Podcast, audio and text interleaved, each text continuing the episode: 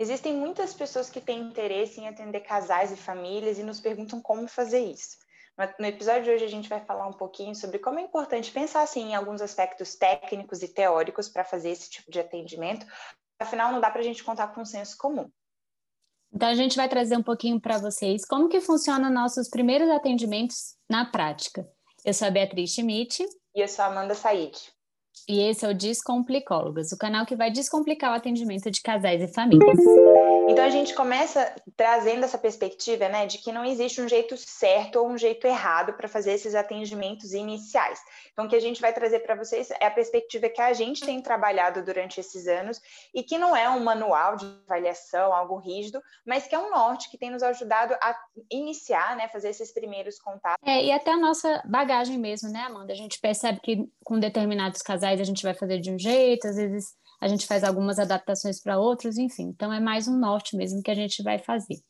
Acho que a primeira coisa que é o primeiro passo que é importante da gente pensar, né, Amanda, é que até depois de um tempo que a gente começa a atender casais e famílias, ou até pela nossa própria experiência de vida mesmo, muitas vezes a gente acaba tendo algumas crenças e suposições, né, que, sobre famílias e casais que elas podem acabar é, nos restringindo mesmo, restringindo a nossa compreensão daquela, daquele casal que a gente está atendendo, né? Então, por exemplo, é, a gente pensa, ah, casais que têm histórico de traição tendem a determinada coisa, ou famílias com crianças pequenas precisam de tal coisa.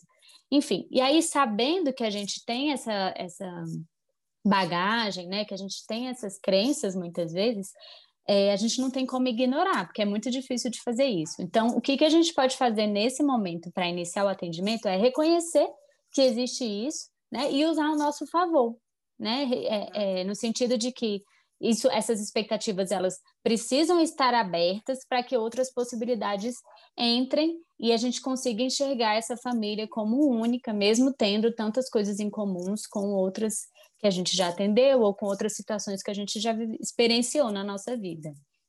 Até porque todos nós somos membros de alguma família, né? Seja ela do tipo que foi, então a gente traz essa bagagem também na prática, assim, né? Então, tá, saber é, é reconhecer isso, diferenciar o que, que é o nosso papel de filha, né? De, enfim, de esposa, de irmã do que a gente está atuando enquanto terapeuta é importante até para esse segundo ponto, né, que é a questão do vínculo, assim, é um, é um aspecto, na verdade, que em qualquer processo terapêutico vai ser fundamental, tanto individual quanto de grupo, de família, de casal, mas nesse caso, quando a gente está falando de casais e famílias, é, é um tipo de vinculação que a gente tem que é, tomar ainda mais cuidado, né, e entender que é algo que vai ser construído ao longo das sessões, mas que inicia nesses primeiros contatos, e que, diferente do individual, em que a gente se vincula a uma pessoa, né, e compra aquela ideia, assim, no sentido de trabalhar aquela demanda, agora a gente tem como objetivo fazer essa vinculação com todas as pessoas do né, todos os membros da família e também com a família de uma forma geral.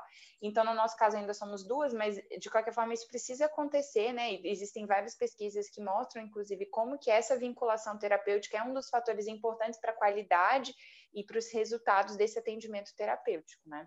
É, então é esse desafio, né, de vincular com cada um e com todos ao mesmo tempo, né? Uhum. E aí, é, além disso, a gente pensa que esses primeiros encontros a gente precisa entender o que que a gente quer alcançar nesses primeiros encontros, né? Então, o vínculo ele é essa parte que é super importante para acontecer, mas além disso, o que que a gente quer entender nesse, nessa família nesse casal que a gente está atendendo? Então, os primeiros atendimentos, nosso objetivo é um pouco conhecer a, a, família, né, ou o casal, conhecer um pouco do histórico de vida deles, tanto individual como familiar também, né, de cada um mesmo, é super importante, entendendo um pouco como que é essa trajetória familiar, como que foi a decisão deles é, chegarem a fazer a terapia, se eles já passaram por algum outro processo terapêutico, se eles estão fazendo algum processo terapêutico individual agora, é, qual que é a demanda para atendimento, enfim, a gente precisa entender um pouco.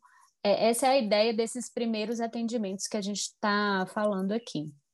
É, e como a gente já falou outras vezes, né, a gente sempre precisa também resgatar a dimensão individual daquelas pessoas. Então, às vezes, eles chegam ansiosos por falar sobre a demanda, né? E aí eu acho que nessa apresentação, que já seria né, o primeiro passo do nosso, da nossa sequência de avaliação, é, muitas vezes eles não conseguem nem lembrar de falar de si. Então, a gente também tenta resgatar essa dimensão, né, conhecer essa dimensão de cada um enquanto indivíduo, de como que é a rotina, de quais são os gostos, de qual é, né, são os desejos, os planos. Então, para a gente precisa é, atualizá-los também, né, de que estão ali enquanto grupo, casal ou família, mas que antes disso são pessoas né, únicas. assim. Então, a gente traz essa dimensão de conhecer cada um, né, é, como um dos primeiros aspectos nessa, nesse momento da apresentação.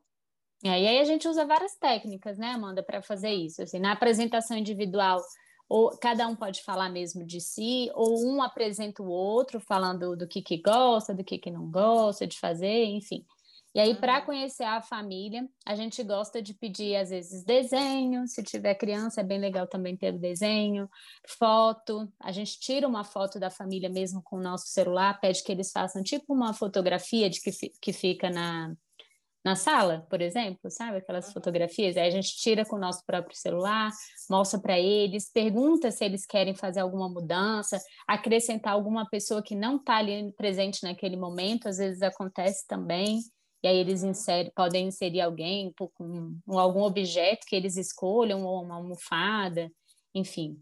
É, ou a gente também usa colagem também, né? A gente sempre tem muita revista no consultório, papel, cola, tesoura, e aí a família toda faz uma colagem só, né? E aí isso também já dá para a gente ver muita coisa nesse momento, né? É, Eu estou até lembrando, Fala, Amanda. É um momento de interação, assim, né? A gente já começa a observar quem senta perto de quem, como é que são essas trocas de olhares, quem se dirigem a quem. A gente disponibiliza, às vezes, só um, uma tesoura e uma cola para ver como que eles funcionam, né? Se é de, de, uma forma colaborativa, se tem um que, que né, enfim, não pede ajuda, e, e aí fora a, o próprio conteúdo e o resultado do que eles vão construir, o processo também é fundamental para a gente começar a entender e fazer esse processo avaliativo. É, quantas vezes, né, Amanda, a gente já viu casais que fazem a colagem sem se comunicar em nenhum momento, assim, sem nem trocar uhum. palavras, é uma colagem deles, eles não se comunicam. É, outros, né, perguntam para outro, ah, você gosta dessa? Eu fiquei lembrando também de uma história eu, que eu de, um, de uma família que eu atendi, que era uma criancinha que ele tinha, sei lá, acho que uns seis anos. E aí eles estavam fazendo a colagem da família, e essa criança pegou a imagem de um cachorro. Era um desenho, assim, era um cachorro. É, é, tava, ele nem, acho que esse menino nem sabia ler, mas estava escrito do lado: Cuidado, cão bravo. E aí era um cachorro acorrentado e gritando, assim, sabe? E aí depois, quando eu fui perguntar o que que era, né, assim, do desenho e tal, ele falou que era o pai dele. Aí eu falei, ó, uhum. ótimo. Criança Ou que é coloca, é ótimo, o, né? coloca o celular e diz que o celular representa também um membro, né? E aí, é, muitas vezes essas imagens dizem muito, né? Muito mais, inclusive, do que eles mesmos conseguem é, já trazer né? elaborado. Né? Isso. Sim. Uhum. É, porque então... eu acho que então um pouco da colagem tem, esse, tem essa vantagem, né? É uma coisa que sai um pouco do que você está planejando, que é o que está aparecendo ali. Então, Sim. também tem essa, né? Exatamente. E aí, é, também um, um, outro passo, né, que, que vai logo em seguida da, da apresentação, muitas vezes é na mesma sessão, é quando a gente também pergunta sobre a trajetória até chegar à terapia, né? Quem foi que teve a ideia, quem foi que fez contato com a gente, qual foi a indicação do profissional, né? Ou, ou se já estão nesses processos anteriores, né? Muitas vezes é, quantas vezes, né, Bia, a gente chegou no consultório com tudo combinado, agendado, e aí daqui a pouco a esposa liga e diz que só naquele dia foi comunicar ao marido e aí ele não quis, então, né, então várias vezes isso aconteceu e isso já fala muito de como que essa relação tá, né, então muitas vezes a gente precisa também ter acesso a isso, até para a gente depois é, fazer contato com eventuais profissionais que já estejam participando da trajetória daquele casal, daquela família. Sim, exatamente. E por isso também que a gente, é, nesse momento, a gente tem que estar atento um pouco é, o que, que é que eles estão contando, assim, né? Porque uma coisa também é o que eles falam para a gente de qual é a demanda em si, né? Outra coisa é o que de fato também é, não que o que eles falam não seja verdade, mas não é só aquilo, né? A gente entende que essa história ela vai se expandindo conforme eles vão se falando, conforme a gente também vai questionando, vai perguntando, né? Então, uhum. a gente consegue também entender um pouco disso. É, tem, tem essa palavra, né, que a gente utiliza na terapia familiar do bode expiatório, né, como essa pessoa que muitas vezes é, carrega o sintoma, né? Então, diversos casos, né, em que tem um membro específico da família, ou dois membros, enfim, que, que são os mensageiros, né? E que muitas vezes é, são vistos pelo contexto familiar como o problema, né? Porque eles têm ali consumo de droga ou uma irritabilidade, enfim, qualquer questão que está sendo conflito, conflituosa, e daí a gente consegue perceber como muitas vezes aquela pessoa ela vem é, é, denunciar, na verdade, um sintoma que não é aquele que ele possui, mas que é um sintoma da família. Então, é, a terapia, né, e vários autores falam como essas pessoas são, às vezes, as pessoas mais fortes no sistema familiar, no sentido de que elas são as que carregam realmente né, a missão, digamos assim, mesmo que de forma inconsciente, é, de trazer é, o sistema familiar para ser tratado, para ser trabalhado, né, e, e com coragem de, de se expor dessa forma, né? é as que dão conta mesmo, assim, né, Amanda, de levar. Eu fico lembrando aqui de alguns casos, assim, é, o, o, eu acho assim, né, Amanda, que principalmente para a família, o mais comum que a gente vê de queixa é ou uma criança que está dando trabalho ou um adolescente que está dando trabalho, assim, um filho que está dando trabalho, sempre é isso. Sempre não, mas Amanda, sei lá, não, não sei nem falar a porcentagem, mas é muito alta, assim, de que esse sim, é o sim. foco da família. E, e, é isso que a Amanda está falando, né? Nunca, nem, é, a, a o nosso diagnóstico, digamos assim, se a gente pode falar, é um diagnóstico familiar e sair desse foco do indivíduo para o familiar. E é esse o objetivo, inclusive, desses primeiros atendimentos. É, eu fiquei lembrando aqui de um caso que a gente tinha de uma menina que era que ela era adotada. Ela, ela, ela, ela não era adotada, na verdade, era quem, trou quem trouxe era a madrasta e o pai para terapia familiar. E, então, ela era, na verdade, ela era filha só do, do, do marido, assim. E ela, assim, tinha, tinha ideação suicida, enfim, tinha várias questões emocionais. E quando a gente começava a ampliar ali, era um, uma história familiar, um contexto familiar tão delicado, tão, né, tão difícil, tão sofrido, que a gente conseguia entender também o sofrimento dela, né? Então, é isso, assim, vem com uma queixa de uma pessoa, mas a gente amplia isso para a família, assim, né? Esse sintoma para a família. É, porque tem essa perspectiva relacional no nosso entendimento, né?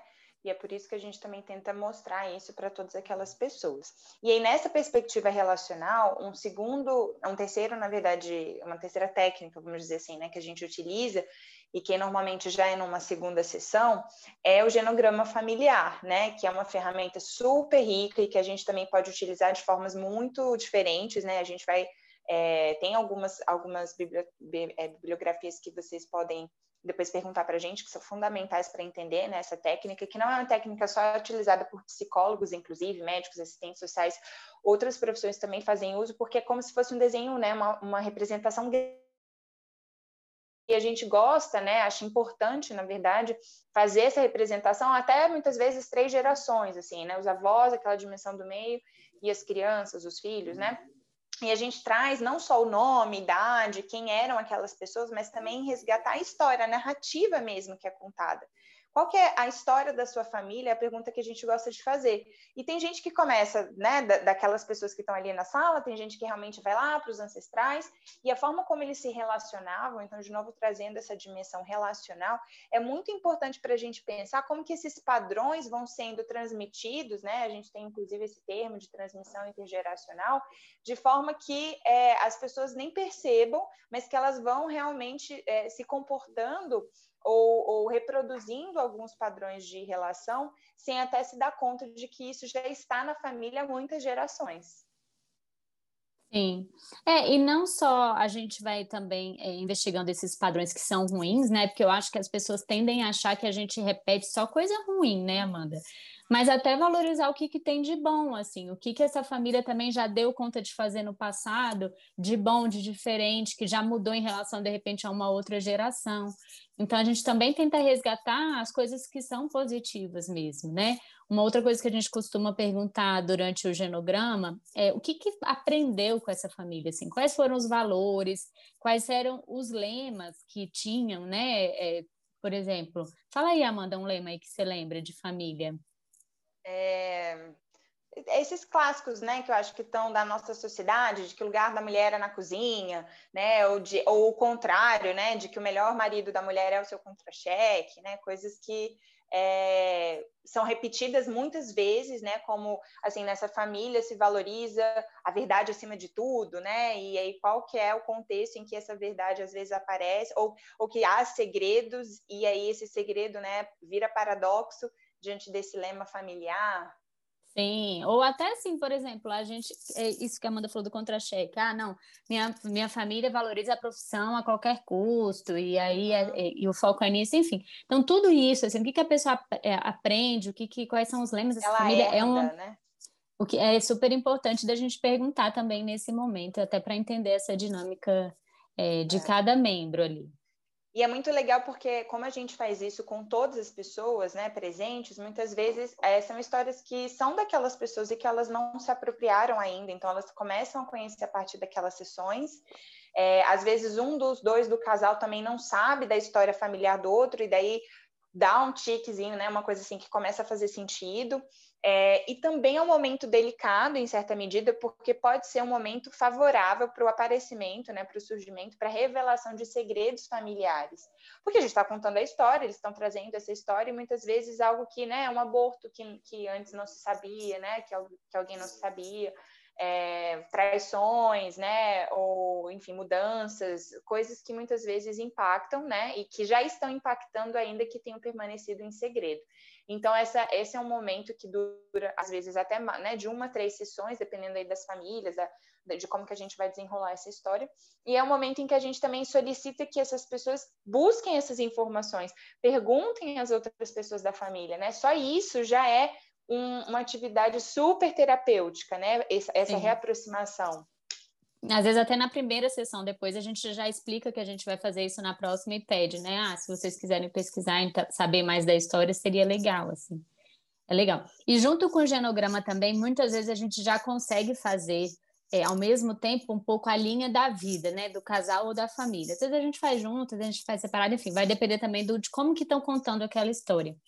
Mas uhum. aqui a, a ideia um pouco da linha da vida é porque quando a gente começa a explorar o passado dessa família, desse casal, isso ajuda a gente também a entender o presente, o que está acontecendo agora, né? E aí, com esses dois momentos, tanto o genograma como a linha da vida, é, ajuda a gente a entender tudo, assim, tudo que a gente falou anteriormente, como que eles chegaram até a visão deles atual, que acaba muitas vezes sendo restritas, deles mesmos e também dos outros, enfim, então esses dois, eles acabam se complementando bastante aqui para a gente ir fazendo esse processo da avaliação.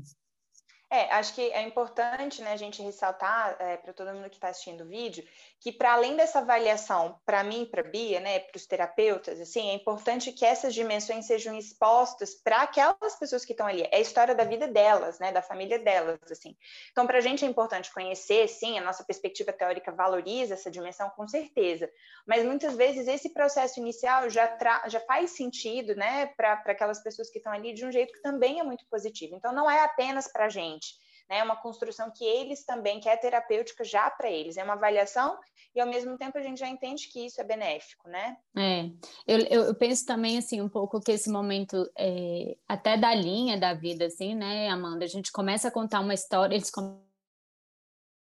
é muito é interrompido assim um pelo outro, né? Porque tem isso assim, quando você, a gente fala de ser benéfico, é porque também já começa eles a entrar em contato com histórias que às vezes foram difíceis, né, de, de se resolverem. Às vezes aparece ali nesse momento é, um problema que aparentemente estava resolvido e que vem com outro peso, né? Vem com peso, na verdade, assim, vem ainda com peso para o casal ou para a família, né? Então, é, que achava que já estava resolvido, mas aparece ali. Então, que eles nem estavam pensando em levar aquilo para terapia, mas quando conversado e tal, isso aparece.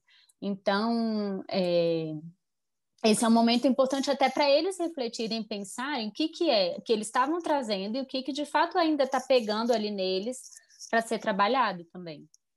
É, e daí eles percebem que questões que eles achavam que já tinham sido superadas ainda têm um peso grande, né? Ainda estão comparecendo.